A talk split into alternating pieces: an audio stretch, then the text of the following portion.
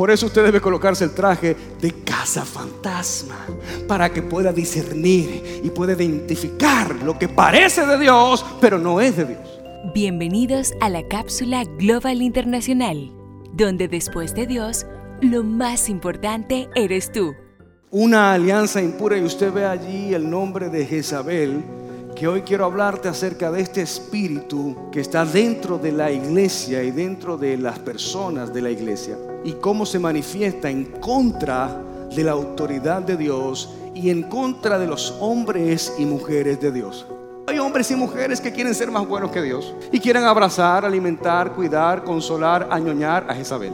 Jezabel no es una persona, en esta historia es una mujer, pero Jezabel es un espíritu que quiere destruir tu familia, quiere destruir tus hijos, quiere destruir tus empresas, tu finanza, tu economía, tu ministerio, tu llamado y tu propósito en Dios sobre todas las cosas. Alimento a ídolos es incurrir en prácticas que parecen ser cristianas, pero que son fantasmas. Por eso usted debe colocarse el traje de casa fantasma para que pueda discernir y pueda identificar lo que parece de Dios, pero no es de Dios porque lo dice claramente. Aún con sus enseñanzas engañan a mis siervos. Lo que quiere decir que hombres y mujeres de Dios pueden ser engañados por esta tal Jezabel, profetiza.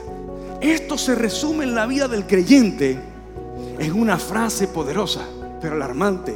El letargo espiritual, la desidia espiritual, el descano espiritual porque no determina tu madurez los años que tengas de cristiano. Puedes tener 30 años en el Señor, como puedes tener 3 meses en el Señor y tener la misma madurez. Porque lo único que determina que te conviertas en un gran hombre de Dios y en una gran mujer de Dios es que camines alineado y alineada a lo que Dios ha dicho.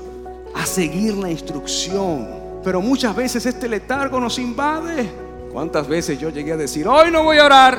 Aún estando dentro de la iglesia aún sirviendo en la iglesia, aún estando en la alabanza, liderando jóvenes, dando clases en la escuela bíblica, aún haciendo todas estas cosas, estaba desconectado de él hasta años luego de darme cuenta que estaba padeciendo de lo que se conoce como el trastorno por déficit de atención espiritual, el TDA. ¿Qué quiere decir eso?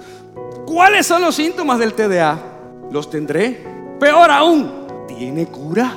Y quiero darte un diagnóstico. Estos son algunos de los síntomas del TDA, como por ejemplo distracciones, dificultad para concentrarme, desorganización, falta de higiene, dificultad para enfocarse y prestar atención, mala memoria, problemas para seguir instrucciones, dificultad para terminar proyectos que comienzas, inquietud, impaciencia problemas para manejar el tiempo, impuntualidad, se te extravían las cosas, dificultad para recordar, pensamientos acelerados, una mente que divaga, aburrimiento frecuente, cambios de estado de ánimo. Lo dice Santiago 1.8.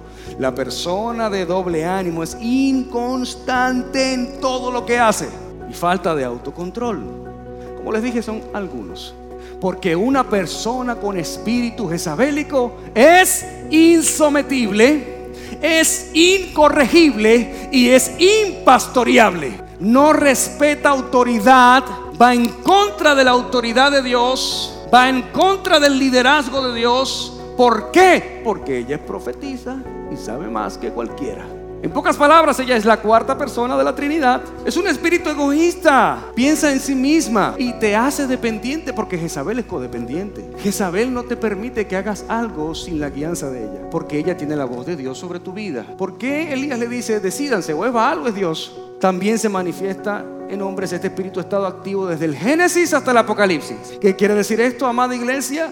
que es un espíritu con el cual vamos a tener que enfrentar durante toda nuestra vida, mientras más nos fortalecemos en el Señor, más crecemos en el Señor y mientras más crecemos, más autoridad espiritual tenemos para hollar serpientes y escorpiones y que el reino de las tinieblas retroceda cuando te vea. Cuando el reino de las tinieblas te vea, ellos tienen que salir corriendo, ellos tienen que tenerte temor, porque dice la Biblia que Satanás está debajo de mis pies y eso significa autoridad. Satanás tiene que tenernos temor porque hay una iglesia que ora, hay una iglesia que lee la Biblia, hay una iglesia que manifiesta lo sobrenatural de Dios.